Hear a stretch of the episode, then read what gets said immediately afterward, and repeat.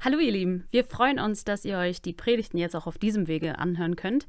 Und solltet ihr uns, die Gemeinde Emanuel in Lindern, noch nicht so gut kennen, dann könnt ihr gerne auf einen der Links in der Beschreibung klicken und so den Kontakt zu uns aufnehmen. Jetzt wünschen wir euch aber ganz viel Freude und vor allem sehr viel Segen mit der aktuellen Predigt.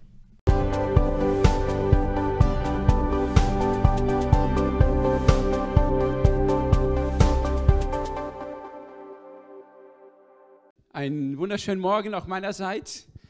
Die Reihen sind gefüllt. Der Hunger nach Gott ist da. Das finde ich total klasse. Und wir haben schon einige wunderbare Botschaften wahrgenommen. Gott hat zu uns gesprochen. Wollen wir, dass er das tut? Ja, das ist gut. Die, das Thema dieses Monats ist ja die Frage Fan oder Nachfolger.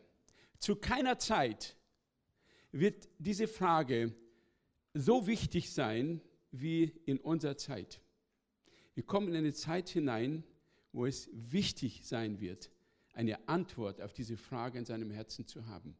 Wir werden uns nicht leisten können, ohne diese Entscheidung zu leben. Jeder von muss, muss diese persönliche Antwort finden, denn der Sturm kommt. Und dein Glaubenshaus wird nicht standhalten, wenn du ein Fan bist. Da ist kein Fundament. Er wird einstürmen, einstürzen. Aber wenn du ein Jünger Jesu geworden bist, wenn du wirklich auf dem Fundament Jesu gebaut hast, dann wird dein Glaubenshaus stehen. Wir schauen ja alle nach Israel, mehr oder weniger verfolgen wir die Nachrichten und es ist erschütternd, was dort passiert. Aber Leute, in der Bibel steht, dass es diese Erschütterung geben wird.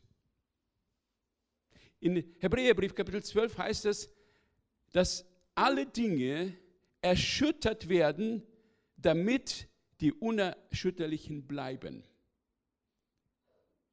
Alle Dinge werden erschüttert, damit die Unerschütterlichen bleiben. Und was ist das Unerschütterliche?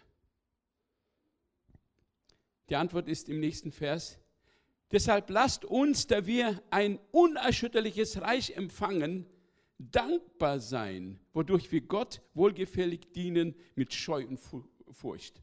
Das heißt, das Unerschütterliche ist das Reich Gottes. Das kann nicht erschüttert werden. Und wenn du ein Teil dieses Reiches Gottes geworden bist, kannst du nicht erschüttert werden. Das Schlimmste, was passieren kann, man kann mir das Leben nehmen, aber nicht das ewige Leben. Das habe ich. Das bleibt. Das wird alles überstehen. Und mit dieser Zuversicht dürfen wir in die Zukunft schauen, dass Gott uns zuspricht, dass wir dankbar sein sollen und Christus anbeten. Es ist die Zeit gekommen, wo wir besonders Gott anbeten wo wir ihn ehren, weil er unser Held ist, weil er uns durchträgt. Ich habe heute fünf Punkte ähm, für das Thema Fan oder Nachfolger Grundversuchung Nummer drei Macht mitgebracht. Und zwar erstens die Frage, das Wesen der Versuchung. Zweitens, wie bekommt man Macht? Drittens, Gottes Ordnung für Macht. Viertens, Macht oder Eigenmacht. Und fünftens, wie mache ich es richtig? Schon gespannt? Zunächst einmal möchte ich auf das Wesen der Versuchung eingehen. In den letzten beiden Predigten ging es um Sex und Geld.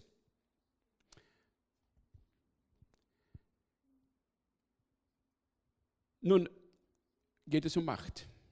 Doch weder Sex noch Geld, noch Macht sind an sich etwas Schlechtes. Einverstanden? Alles das sind Gaben Gottes an uns Menschen. Wunderbare Gaben, die Gott uns gegeben hat, damit wir sie richtig verwalten. Sie sind dazu bestimmt, dass wir mit diesen Gaben andere Menschen segnen, anderen Menschen dienen. Die Versuchung besteht darin, dass wir diese Gaben entweder mit falschem Motiv oder zu einem falschen Zeitpunkt für uns gebrauchen. Auch hier gilt, geben ist unsere Bestimmung und nicht egoistisch nehmen.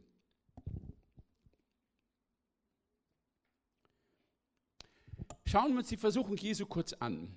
Ich gehe davon aus, dass die meisten diese Textpassage mal gelesen haben.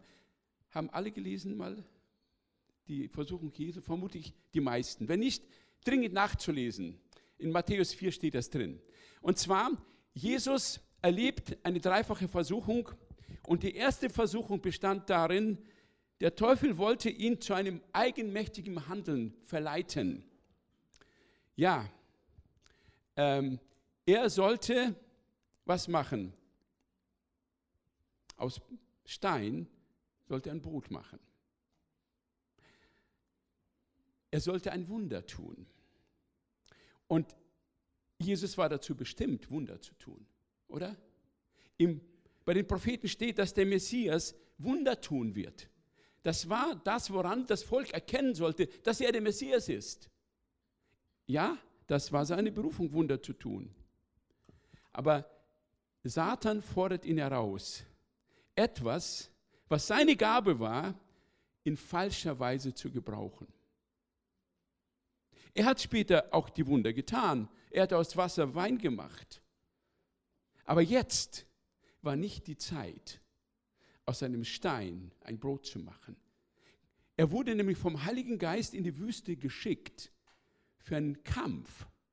Und es war angesagt zu fasten, sich auf diesen Kampf vorzubereiten.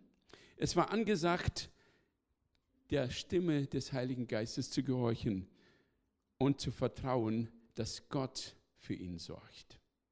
Das war der Punkt. Und was passierte? Jesus erlag dieser Versuchung nicht. Und sobald es vorbei war, was passierte? Ein wunderbarer Tisch wurde gedeckt. Mit all den besten Sachen, die du dir vorstellen kannst. Das war ein richtig tolles, kräftiges Mahl. Gott wollte ihm das geben. Er sollte es nicht eigenmächtig nehmen. Das war die Versuchung. Die zweite Versuchung, sich zu beweisen. Dabei zitiert der Satan den Psalm 91, wo es steht, wer unter dem Schatten des Höchsten ist, der ist sicher und geborgen. Und da heißt es, dass die Engel werden dich auf den Händen tragen, du wirst nicht einmal einen Stein berühren. Und sowohl Jesus als auch Satan wussten, dass diese Textpassage auf Jesus prophetisch bestimmt war. Er benutzt dieses Wort Jesus war in der Tat sich dieses Schutzes vom Vater bewusst. Woher können wir es wissen? Als Jesus im Garten Gethsemane gefangen genommen worden ist, sagte Jesus zu den Feinden, jetzt ist eure Stunde gekommen. Die ganze Zeit war ich unter euch und ihr konntet mir nichts tun. Warum? Weil der Vater ihn geschützt hat. Das war eine Zusage, eine Gabe Gottes. Aber jetzt fordert Satan Jesus heraus, sich zu beweisen. Wenn du wirklich der Sohn Gottes bist, dann zeigst es jetzt. Aber das war ihm nicht gegeben, um irgendwas zu beweisen, sondern es war gegeben als ein Ort der Sicherheit, den der Vater ihm gewähren wollte. Das dritte, Versuchung zur Macht zu gelangen, ohne sich ähm, diese Macht von Gott sich geben zu lassen. Macht ist eine Gabe Gottes. Ich werde gleich noch darauf eingehen. Und Gott hat Jesus die Macht über das ganze Universum zugesprochen, über die ganze Erde, über alle Reiche dieser Welt. Aber es war eben noch nicht die Zeit. Denn der Weg zu dieser Macht sollte über den Gehorsam führen. Und wie heißt es im Philipperbrief? Er wurde gehorsam bis zum Tod. Ja, zum Tod am Kreuz. Darum hat Gott ihn erhöht und ihm Macht gegeben über alles. Aber hier hat dir der Satan eine Abkürzung vorgeschlagen. Du könntest in einer Sekunde zu dieser Macht kommen, wenn du dich einmal von mir verneigst. Aber Jesus hatte keine Sekunde gezögert, Gott die Ehre zu geben. Er wusste, von wem er die Macht empfangen sollte. Er wusste, vor wem er sich verneigen sollte. Daraus können wir lernen, Versuchungen bestehen darin, dass wir gute Dinge, die Gott uns gegeben hat, zu einer falschen Zeit in einer falschen Weise gebrauchen. Und die Frage ist, Sex, Geld oder Macht, was ist eigentlich die größte Versuchung? Was würdet ihr denken? Oder mit schwergewiegenden Folgen? Ich würde sagen, die letzte. Wir sind tatsächlich bei der schwersten Prüfung angekommen. Ich werde es gleich nochmal erklären. Zunächst die Frage, wie bekommt man Macht? Nun, es gibt die Aussage in der Bibel, dass alle Macht von Gott kommt. Ich möchte die Textpassage in Römer 13, Vers 1 zitieren. Jede Seele unterwerfe sich der übergeordneten staatlichen Mächten. Denn es ist keine staatliche, ist in Klammern, keine Macht außer von Gott. Und die bestehenden sind von Gott verordnet. Es gibt keine Macht ohne Gott. Wir können das besser verstehen, wenn wir das Wort Macht so ein bisschen aufschlüsseln. Macht kann auch Vollmacht bedeuten, ähm, aber abgeleitet wird das Wort in der griechischen Sprache von es ist erlaubt. Das heißt, die primäre Bedeutung von dem Wort Macht ist Erlaubnis. Jetzt äh, übersetzen wir das mit diesem Wort. Es gibt keine Erlaubnis Autorität auszuüben, außer von Gott. Gott erteilt die Erlaubnis. Die andere Frage ist, wie geht derjenige, der diese Erlaubnis bekommen hat, damit um? Ein gutes Beispiel. Pilatus verhört Jesus öffentlich und Jesus schweigt. Das nervt ihn. Und er sagt, redest du nicht mit mir, weißt du nicht, dass ich Macht habe, dich loszugeben oder die Macht habe, dich zu kreuzigen. Erlaubnis von Gott. Jesus sagt, du hättest keinerlei Macht über mich, wenn sie dir nicht von Gott gegeben worden ist. Zu Deutsch, Gott hat Pilatus erlaubt, diese Entscheidung zu treffen. Er hatte die Macht gehabt, diese Entscheidung zu treffen. Aber für diese Entscheidung die er getroffen hat, musste er die Verantwortung übernehmen. Das ist der Punkt.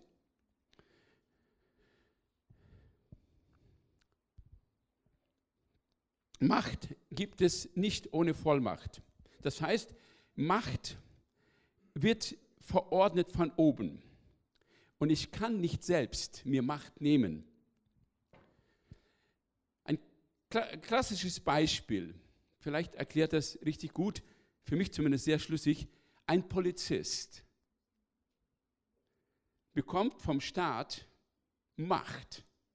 Macht auf dem Territorium des gesamten Staates, sobald er die Uniform anhat, Menschen bestimmte Anordnung zu geben. Und jeder, der sich der Anordnung der Polizei widersetzt, widersetzt sich dem Staat. Das heißt, er hat die Erlaubnis, dir zu sagen, was du machen sollst. Und wenn du es nicht tust, hast es mit dem Staat zu tun. Aber wenn ein Polizist, der diese Erlaubnis hat, diese Macht auszuüben, diese Macht missbraucht, sie falsch ausübt, muss er sich dafür vor dem Staat und vor den Menschen verantworten. Ist so. Das ist also Macht. Jetzt die dritte, der dritte Punkt, Gottes Ordnung über Macht. Jeder von uns, vielleicht sagst du, ich habe ja gar keine Macht. Jeder von uns, der in diesem Raum sitzt, hat Macht. Hat von Gott gegebene Macht. Und zwar als Gott den Menschen erschuf, hat er bei seiner Erschaffung dem Menschen schon Macht gegeben. Die erste Aussage, die Gott über den Menschen nach seiner Erschaffung machte, ist die, und Gott segnete sie die Menschen, Mann und Frau, und Gott sprach zu ihnen, seid fruchtbar, macht Erlaubnis. Ne? Der Mensch hat die Erlaubnis bekommen, fruchtbar zu sein. Und vermehret euch. Füllt die Erde, macht sie euch untertan und herrscht über die Fische des Meeres, über die Vögel des Himmels und über die Tiere, die sich auf der Erde regen. Also wenn du angeln gehst, du hast Erlaubnis, du hast Macht. Ja? Das heißt, Gott hat uns Macht gegeben über viele Dinge auf dieser Erde und gleichzeitig den Auftrag. Nun sollst du beim Angeln vernünftig sein und sich an die bestimmte Ordnung halten. Man kann nicht immer alles angeln, oder? Zum Beispiel. Das heißt, Gott legt es in uns die Macht, aber gleichzeitig die Verantwortung, über der Erde zu wachen. Darüber hinaus hat Gott andere Ordnungen geschaffen. Zum Beispiel die staatliche Macht, habe ich schon erwähnt. Und ich sage euch, wir sollten wirklich, wirklich Gott danken, dass wir einen Staat haben. Mein Vater erzählte mir, das war in seiner frühesten Kindheit, da gab es eine Zeit, oh, vor seiner, vor seiner kind, vor, äh, Eltern, seiner Elternzeit, da gab es eine Zeit in der Ukraine, wo es keine geregelte Macht gab. Die königliche Macht wurde abgesetzt, der Zar wurde abgesetzt und es gab noch keine neue Macht. Und da zogen Banden durch das Land und haben willkürlich Menschen permanent umgebracht. Es gab keine Ordnung. Es war die schrecklichste Zeit. Wir können Gott danken, selbst wenn die Macht vielleicht nicht so ist, wie es uns gefällt. Aber eine staatliche Ordnung ist eine Gabe Gottes und wir können danken, dass wir eine gute staatliche Ordnung haben. Wir haben einen Rechtsstaat. Weitere Ebenen von Macht ist, dass Gott bestimmte Ordnungen in die Struktur des Wesens des Menschen gelegt hat. Zum Beispiel ist Christus das Haupt der Gemeinde. Der Mann ist das Haupt der Frau. Die Eltern sind über die Kinder gesetzt und der Herr über dem Sklaven. So steht es in Epheserbrief. Das heißt, das sind bestimmte Ordnungen, die Gott gegeben sind. Machtbereiche, Erlaubnisse, die Gott gegeben hat, die gleichzeitig mit einer Verantwortung verbunden sind. Und es gibt auch eine geistliche Macht, eine Vollmacht. Und die wird dir geschenkt in dem Moment, wo du zu Christus dich bekehrst und das neue Leben von Gott bekommst. Du bekommst nämlich in dem Moment eine Vollmacht, eine Macht. Alle aber, die ihn aufnahmen, denen gab er das Anrecht, Kinder Gottes zu werden, denen, die an seinen Namen glauben. Und da steht genau dasselbe Wort Macht, Erlaubnis. Jetzt fragst du dich, welche Macht hat das Kind, das gerade geboren worden ist? Es hat Macht. Denn es hat mit dem, Zeit, mit dem Moment seiner Geburt ein Erbrecht bekommen. Es kann es vielleicht noch nicht ausüben, aber es hat ein Erbrecht. Und du hast das Recht auf das ewige Leben schon bei der neuen Geburt bekommen. Du hast die Macht, mit Christus irgendwann zu regieren sogar. Noch nicht jetzt, aber du hast die Macht. Der Zeitpunkt ist noch nicht da. Außerdem sagt Jesus, dass denen, die da glauben, er die Vollmacht gibt, über Schlangen, Skorpionen zu treten und die ganze Kraft des Feindes soll uns nicht schaden. Da steht genau dasselbe Wort Macht, Erlaubnis, darüber zu verfügen. Das heißt, wir haben jede Menge von Macht hier bekommen. Es gibt keinen Menschen in diesem Raum, der keine Macht von Gott zugeteilt bekommen hat. Doch die Frage ist nicht, ob ich Macht habe oder nicht, sondern die Frage ist, ob ich, wie ich mit dieser Macht, die Gott mir gegeben hat, umgehe. Mein nächster Punkt ist Macht oder Eigenmacht. Es gibt im Psalm 68 vom König David eine sehr interessante Aussage. Sie scheint all dem zu widersprechen, was wir bis jetzt über die Macht gelernt haben. Jetzt hört mal gut zu. Von wo kommt die Macht? Und was steht hier in Psalm 68, Vers 35? Gebt Gott Macht. Steht drin. Wie können wir Gott Macht geben, wo die Macht doch von Gott ausgeht? Ich will euch mal eine Brücke geben. Wir haben gelernt, dass Macht Erlaubnis bedeutet. Das heißt, es liegt an uns, Gott die Erlaubnis zu geben, in unserem Leben zu herrschen. Vielleicht ein Bild hier. Das nächste Bild bitte.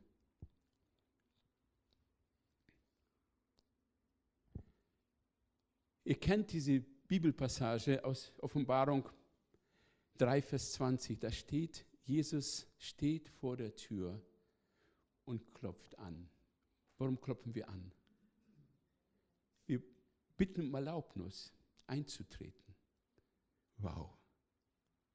Jesus, der Herr des Universums, dem alle Macht im Himmel und auf Erden gegeben ist, klopft bei dir an und sagt, darf ich hineintreten? Wow. Nicht, dass Gott keine Macht über dich hätte, aber er ergreift die Macht nicht gewaltsam, sondern er bittet um Einlass. Also das macht mich baff, oder? In unserem Kurs Neustarten ähm, benutzen wir drei Skizzen, um zu erklären, was es bedeutet, Jesus die Macht zu geben. Und ich werde sie mal rausnehmen aus dem Kurs und mal ein bisschen euch zeigen, also die, das erste Bild bitte. Also wir sehen einen Kreis. In der Mitte des Kreises erscheint jetzt gleich ein Stuhl, ein Sessel, ein Thron. Und das ist unser Herz. Auf diesem, in diesem Herzen treffen wir die Entscheidung, das ist so die Befehlszentrale. Bitte noch nicht so schnell. Ja, genau. Okay. Und da auf diesem Thron sitzt das E, das Ego. Das heißt, wir treffen unsere Entscheidungen.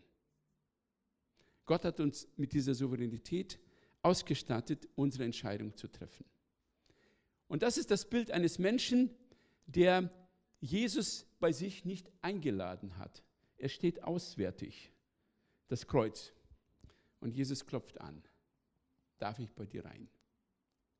Und nun macht der Mensch die Tür auf und Jesus darf eintreten. Das nächste Bild. Danke. Er ist begeistert von Menschen, von, von Jesus, dieser Mensch. Er ist ein Fan. Ein kleiner oder großer Fan. Jesus kommt in seinem Leben vor und er ist immer wieder vielleicht sogar sehr begeistert von Jesus. Aber das Entscheidende ist nicht passiert. Auf dem Thron seines Herzens ist immer noch das Ego, immer noch ich. Und jetzt kommt der entscheidende Wechsel. Die Einladung bedeutet, ich lasse Jesus auf den Thron meines Herzens, aber das kann ich nur, wenn ich selber den Thron meines Herzens verlassen habe, mit meinem Ich. Dann passiert der Wechsel. Nächstes Klick bitte. So, zögernd, aber es passiert. Ne? das, Entschuldigung, das, das ist schon das nächste Bild. Okay. Ja, und nun, ähm, gehst du bitte zurück auf Bild 3. Ja, das ist eigentlich der Vorgang, der uns zu dem Jüngern Jesu macht. Dass ich meine Herrschaft in meinem Herzen Jesus übertrage. Ich erlaube ihn tatsächlich, ich gebe ihm Macht, gebe Gott Macht. Ich gebe ihm das Erlaubnis, über meinem Leben komplett zu bestimmen. Das Ding ist nur,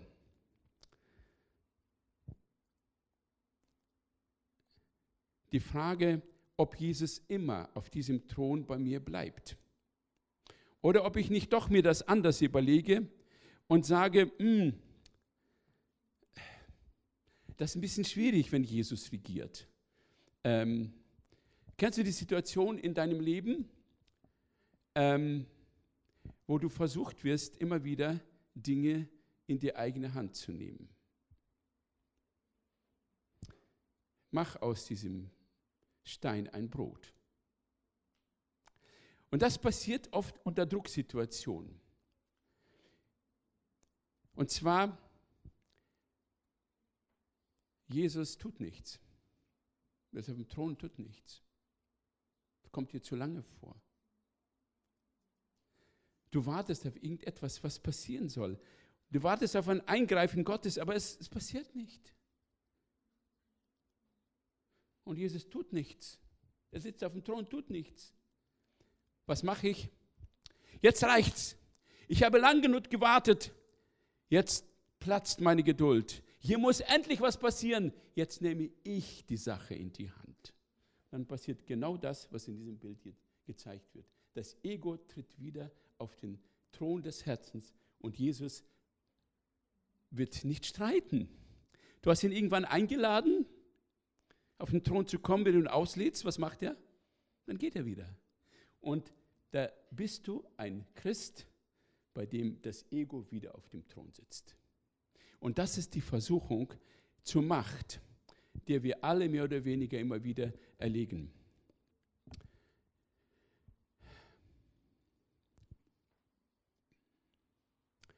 Und diese Situation begegnen uns im Kleinen und im Großen jeden Tag. Es kann sein, dass dir fünfmal am Tag passiert, dass du versucht wirst, wieder auf den Thron deines Herzens dein Ich zu setzen. Es kann sein, im Straßenverkehr, da ärgert dich jemand und du entscheidest falsch. Es kann sein, eine Situation in der Familie, wo du der Meinung bist, dass du ungerecht behandelt wirst und du sagst, jetzt reicht's mir und du platzt. Es kann sein, dass ein lange nicht erfüllter Wunsch dich plagt und du sagst, jetzt ist genug, jetzt mache ich das. Oder vielleicht sogar dieses Empfinden, dem wische ich es jetzt aus. Oder ist es der Nachbar, der dich so lange schon geärgert hat? Und Gott greift nicht ein. Also muss ich was machen. Es kann sein, dass du in eine finanziellen Not hineinkommst und Gott greift nicht ein. Also greifst du zu deinen Mitteln, vielleicht nicht legalen Mitteln. Oder in einer Beziehung wird es immer enger. Und du sagst, ich halte es nicht mehr aus. Ich entscheide jetzt, auszubrechen oder der Griff zur Flasche, Betäubungsmittel, was auch immer. Dieser Punkt, wo wir neigen dazu zu sagen, jetzt reicht's. Jetzt will wieder ich mal. Jesus, du hast gemacht, aber nichts passiert, jetzt mache ich es. Das sagen wir nicht bewusst, aber genau das passiert in unserem Herzen. Und die Folgen sind immer dramatisch. Wenn wir Eigenentscheidungen treffen, die Folgen kommen und sie sind immer dramatisch. Ich habe einige Situationen in meinem Leben, wo ich Entscheidungen getroffen habe und Gott mal ausgeblendet habe. Und ich bin bis heute nicht besonders erfreut, dass ich diese Entscheidung getroffen habe. Sie haben mir geschadet, es war nicht gut. Ich musste sie bereuen. Vielleicht ein kleines Beispiel. Es gibt viele, aber ein Beispiel. Und zwar, ich hatte mal ein Auto gekauft. Und ich habe es eigenmächtig gemacht. Die Familie wuchs, das vierte Kind war am Kommen und das Auto war zu eng und das Geld fehlte. So eine klassische Situation. Und der Heinrich überlegt, wie er das macht. Und immer wieder gerechnet, hoch und runter. Und dann fiel mir ein, ja, hier in Kloppenburg, wir wohnten in Hamburg damals, da hat mein Vater bei einem Händler viele Autos schon mit Familie gekauft. Er gibt gute Konditionen und das Einzige war so, was da stand, war so ein, so ein japanischer Bus. Der passte dann für die Familie und so. Der, der Preis passte auch und der hat enorm äh, Nachlass gegeben, überdimensional. Ich habe gedacht, okay, das ist die richtige Entscheidung. Wir haben das Auto gekauft Und das Auto begann im zweiten Jahr, es war ein neues Auto, zu rosten.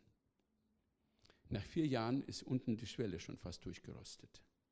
Und das Auto war der totale Reinfall. Es war so wirklich laut. Der Motor war drin, so irgendwie ein Diesel und man konnte sich nicht unterhalten drin. Es war wirklich schrecklich. Und irgendwie habe ich mich gefragt, warum ist auf diesem Auto kein Segen? Und dann erinnerte ich, ich habe Gott nicht gefragt. Ich habe einfach Gott nicht gefragt. Und was ist zu tun? Ich habe gesagt, Papa, Entschuldigung. Ich habe dich nicht einbezogen. Ich habe Buße getan. Und das ist der erste Schritt. Wenn wir eine Fehlentscheidung treffen, überspiel das nicht. Und dann tat ich Buße. Und es war auch nicht mehr viel Zeit, das Auto rostete weg und man musste was machen. Und in der Zeit, es war die schlechteste Zeit, einen Vertrag zu unterschreiben. Ich hatte, wir hatten nämlich eine Tochter, die war krebserkrankt, war im Krankenhaus. Und wir hatten andere Themen gehabt. Es war wirklich eine Erschütterung, die wir als Familie erlebten. Und ich habe Gott gesagt, Mensch, wenn ich jetzt ein Auto kaufen soll, eine gute Entscheidung, ich kriege es nicht hin, ich bin emotional nicht drauf. Dann habe ich gesagt, Gott, jetzt übernimm du das. Ich möchte, dass du mir hilfst, dieses Auto richtig zu kaufen. Dann hatten wir, hatte ich äh, den ersten Schritt getan, indem ich zu dem Händler gegangen bin, der mir dieses Auto verkauft hat als neu. Und dann war es vier Jahre alt. Ich habe das Auto ihm hingestellt und gesagt, pass mal auf, dieses Auto habe ich hier gekauft und das rostet weg. Äh, wären Sie bereit, das Auto zurückzukaufen? Ohne dass ich ein Auto in Zahlung, äh, äh, neues kaufe. Macht man ja nicht, ne? Ähm, und er sagte, mm. und tatsächlich hat er es gemacht und den Preis bezahlt, den ich mir vorgestellt habe. Und dann suchte ich, es gab so Avis, Annoncen, dann gab es noch kein Internet und all diese Dinge. Und da standen in der Zeitung zwei Autos, die wir uns ausgesucht haben. Das soll ein Volvo werden, so ein ganz langer, hinten so eine Klappbank und so weiter, dass man so alle vier Kinder unterkriegt und so. Und da standen zwei Autos. Das eine war, okay, kam nicht in Frage und das eine war gut, aber nur dieses eine und kostete 20.500 Mark. Ich dachte, okay, das könnte passen, so fast, ne, so ungefähr. Und dann rief ich an und am anderen Ende antwortet diese Person mir auf du. Ich denke, was ist jetzt los? Dann stellte sich raus, das ist ein Christ gewesen aus der Gemeinde. Aber nicht aus unserer, sondern aus der Arche, der Hauptgemeinde. Und wir kannten uns. Oh, Heinrich. Und dann habe ich das Auto angeguckt. Es war so ein Volvo. Also ich sage euch, dieses Auto war die ganze Zeit ein Segen. Die ganze Zeit. Ähm, wir haben uns schnell geeinigt, war alles wunderbar. Und dann sollte eben der Kauf vollzogen werden. Dann rief der Mann mich an und sagte, ich habe mit meiner Frau mal gesprochen und Gott hat zu uns gesprochen, wir sollten 500 Euro runter, Mark runtergehen. Das war genau das, was mir noch fehlte. Und das hat wunderbar gestimmt. Da habe ich verstanden, wie dumm es ist, Entscheidungen zu treffen, eigenmächtig.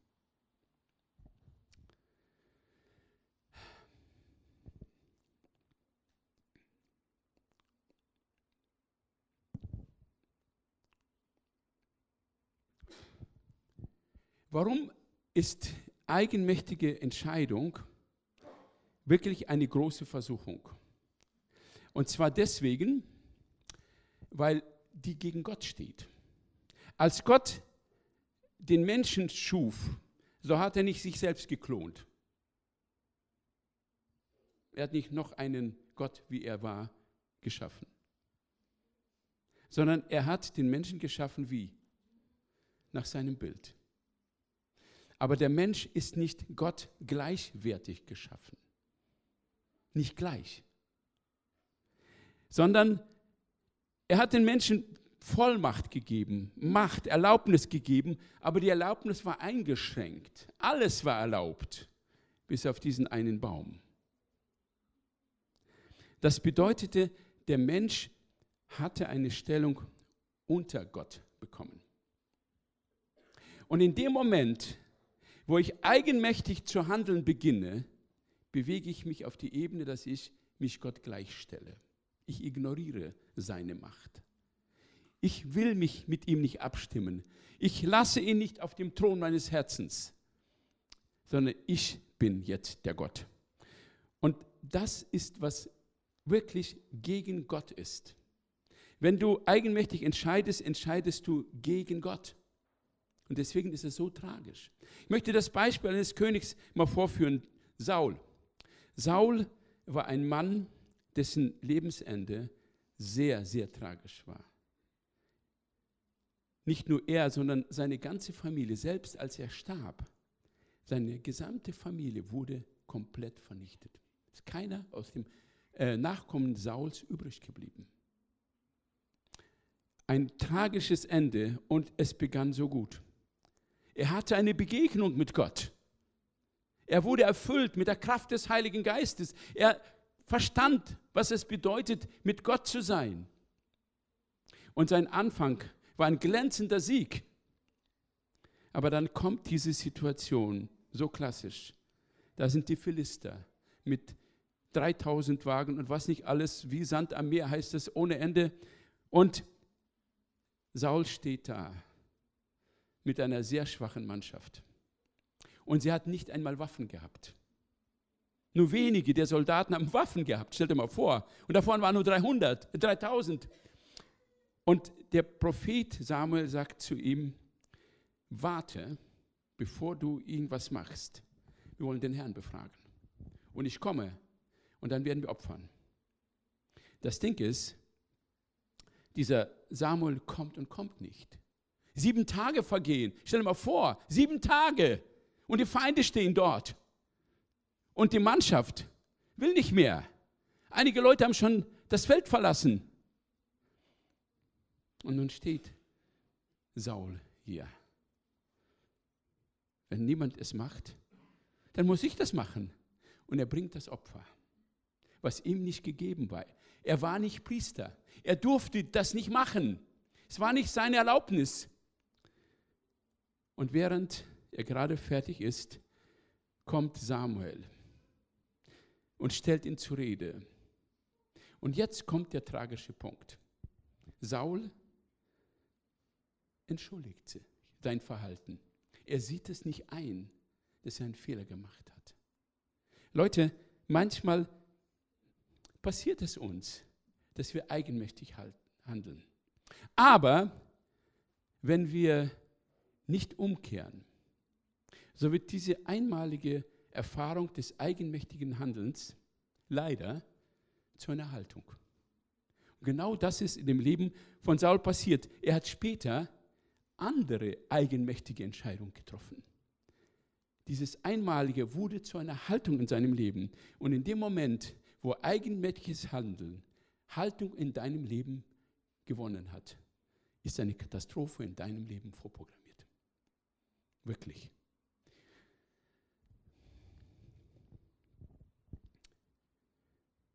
Dann stellt der Prophet Samuel ihn zur Rede und sagt, weil du das Wort des Herrn verworfen hast, so hat er dich auch verworfen, dass du nicht mehr König sein sollst.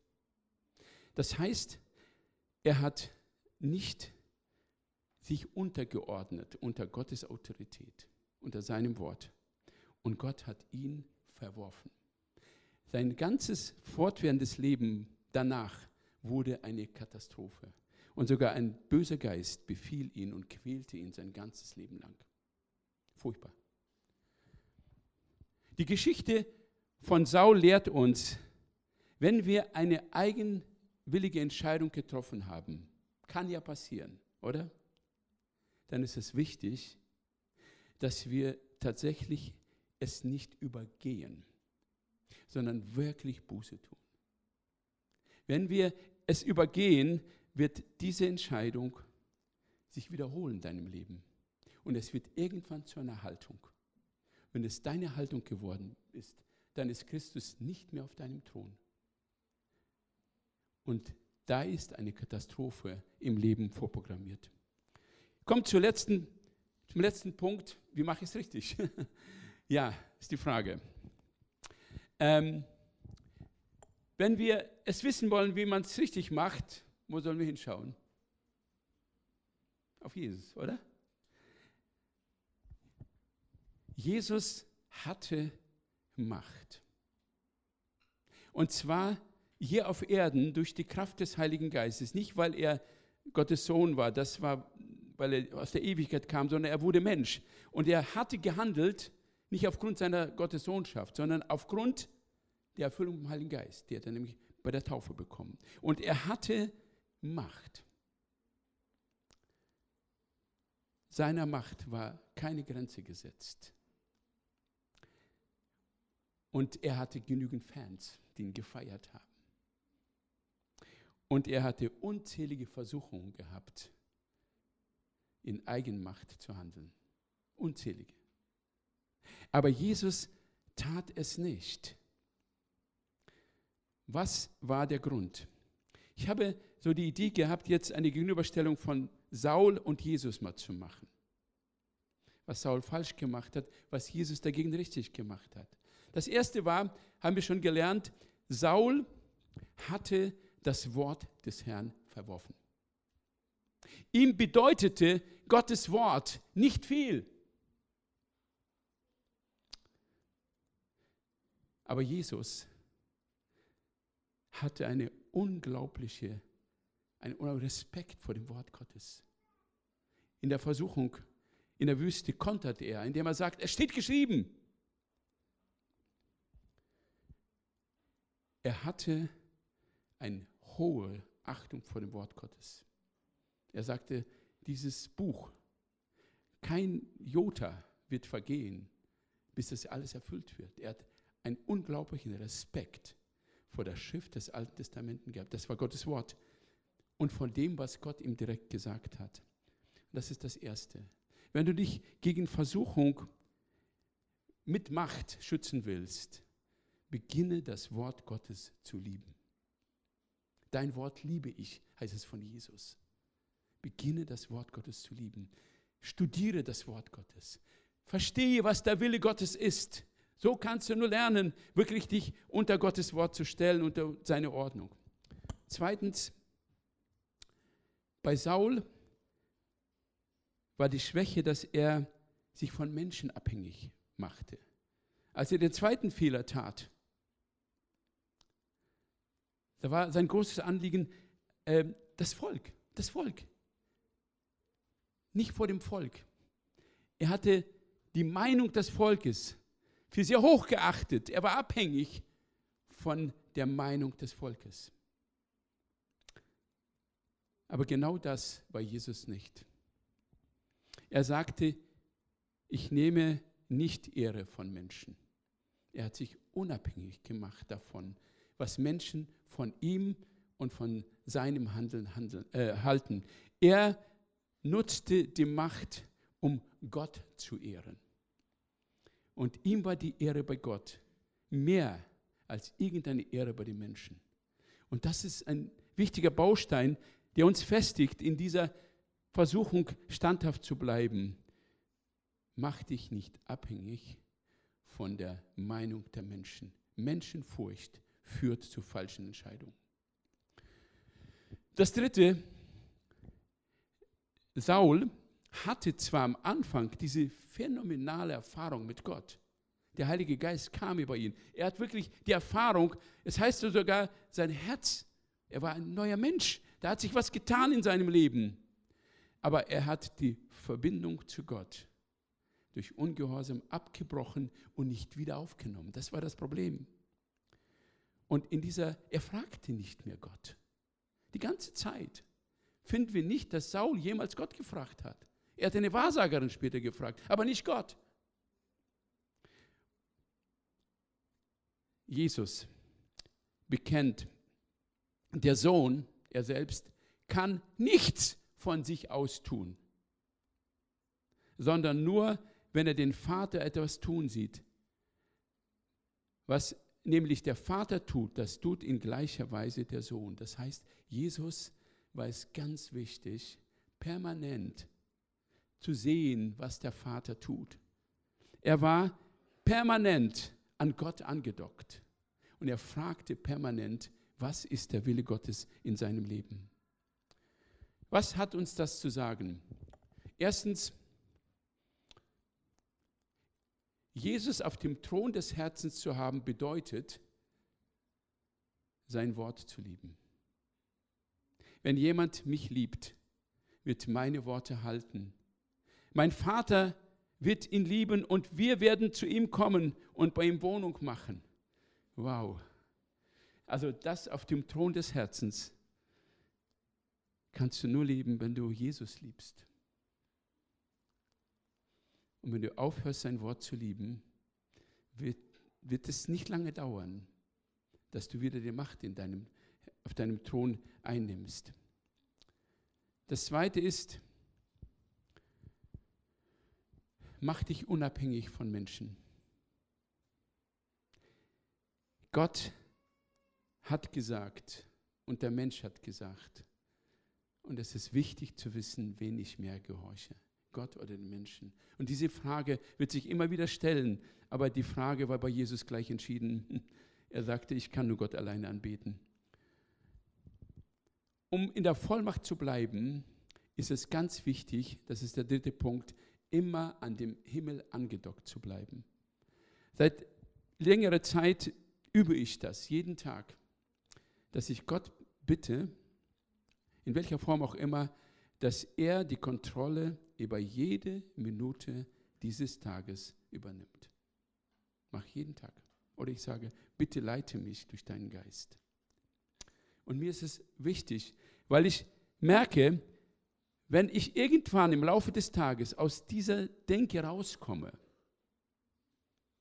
mache ich falsche Entscheidungen. Aber wenn es gelungen ist, tatsächlich in dieser Haltung den Tag von morgens bis abends zu leben, wir gehen ins Bett, der Tag ist erfüllt und gefüllt mit wunderbaren Dingen. Gott hat gute Werke geplant und hineingelegt in jeden Tag unseres Lebens. Und wenn wir an ihm angedockt sind, was tun wir? Dann tun wir diese Werke, weil wir sie erkennen. Ich möchte zum Schluss kommen. Ich möchte die Frage stellen, gibt es im Moment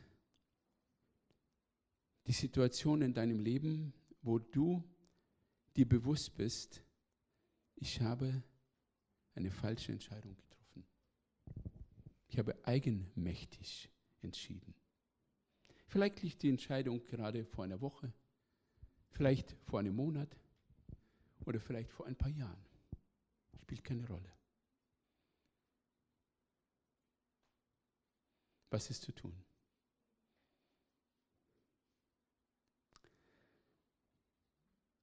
Triff eine neue Entscheidung. Korrigiere diese Entscheidung. Und der Weg ist Buße. Es tut mir leid. Ich habe eigenmächtig entschieden. Und wenn du genau hinschaust, wirst du merken, die hat nichts Gutes gebracht, die Entscheidung. Vielleicht leidest du an Folgen falscher Entscheidung bis heute. Und du weißt gar nicht, wie du rauskommst. Korrigiere die Entscheidung. Der Weg ist Buße. Der Weg ist Buße. Und das Zweite ist, mach einen Bund mit deinem Herzen. Ich will Gottes Wort lieben. Ich will das, was Gott sagt, lieben. Egal, ob es mir passt oder nicht, egal, ob ich vielleicht warten muss. Aber ich warte, bis Gott spricht. Ich warte, bis Gott kommt. Ich warte, bis seine Versorgung kommt. Ich warte, bis sein Handeln kommt. Und ich grätsch nicht dazwischen. Ich lass ihn machen.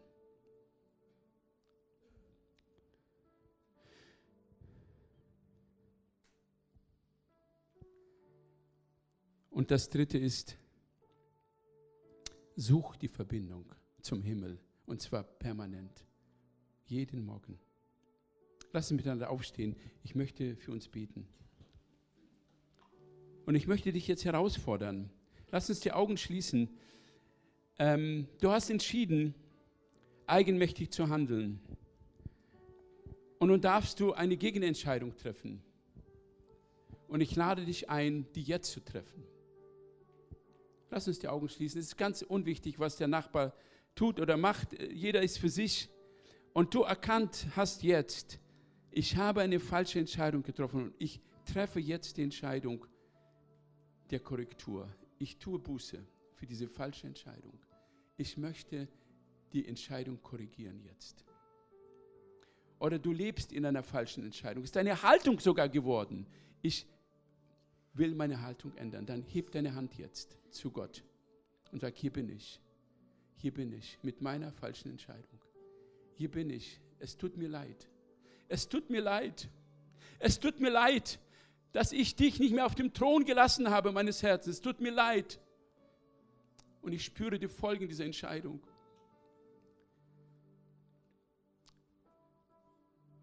Gott sieht dich.